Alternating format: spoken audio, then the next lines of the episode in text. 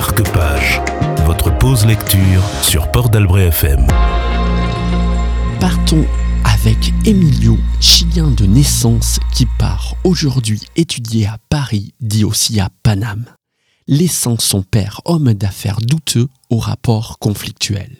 Dans la capitale, il va découvrir un monde souterrain et nocturne puisqu'il sera obligé de travailler en tant que veilleur de nuit et le moins que l'on puisse dire, c'est qu'il sera dans la nécessité de s'adonner à quelques combines telles des dessous de table et bacs chiches savoureux.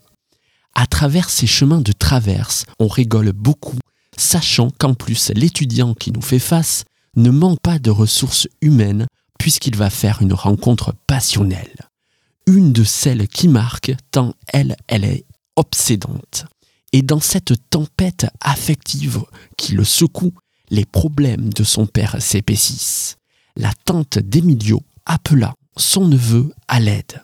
Avec lui, elle se veut même confidente. Les relations qu'entretient son géniteur sont des plus troubles et inquiétantes. Il serait en étroite collaboration, à prendre à double sens, avec des éminences grises du régime, la hiérarchie la plus élevée de Pinochet. Mais dans quoi son père s'était-il mis? Cette histoire au nœud indéfaisable ne présageait rien de bon. On aime ce roman parce que plusieurs histoires s'enchevêtrent et malgré la gravité du dénouement, on se surprend à rire beaucoup. Petit cimetière sous la lune est un récit mortel. Mauricio Electora est né en 1960 à Santiago du Chili. Après des études de journalisme et de littérature, il s'installe à Barcelone en 1981. Journaliste et traducteur, il est l'auteur de Sartre et la Citronetta. Il reçoit le prix Bibliotheca Brève en Espagne paru en 2005.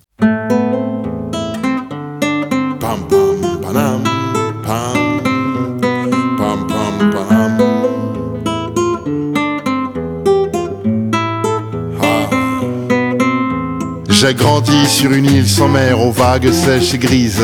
Sur les hauteurs, je flottais en visant les autres rives. Des globules métissés circulent dans les artères bouchées du cannibale au mi-pattes métalliques roulant dans ces bouches qui, à l'aube, crachent les gens qui baillent et les mangent aux heures de pointe. Les titis n'ont pas le temps de leur ville, les passants viennent de loin. Nous, dès qu'on veut profiter d'elle un peu, la vie se complique. Courir sans la forme olympique vous trace le regard oblique. À force de pression constante, la tension va s'estomper par imprudence. Des gens qui s'aiment sans gare se laissent tomber. Je démontre un escargot à la coquille dure à pénétrer, mais le monstre est beau. À chaque retour, vous reconnaîtrez Panam, Panam, Panam, Pam, Pam, Pam. Panam, Panam.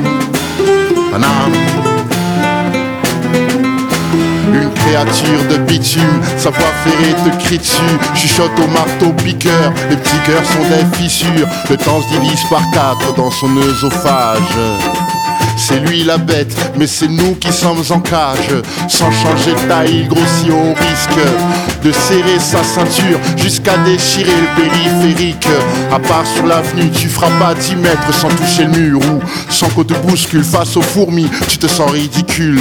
Après tout, que serait Batman sans Gotham quand le monstre s'assombrit, que les sourires diminuent C'est à cause des gratte-ciels que les nuages éternuent. Alors l'orage ronde et la foudre précède. Pam pam, panam, panam, panam, pam.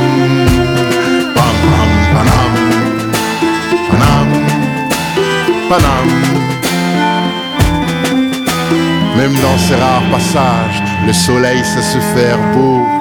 La chaleur accueillie, tel un joli fardeau magistral au mois de mai. La joie devient capitale, à demi sur les terrasses. Les fraîcheurs sont admirables, les quais sont florissants, inondés de coulées vertes. Chaque rencontre se change en amicale découverte, agrippé aux ailes des bateaux mouches. Dans les parcs, on pique-nique en chantant. Panam,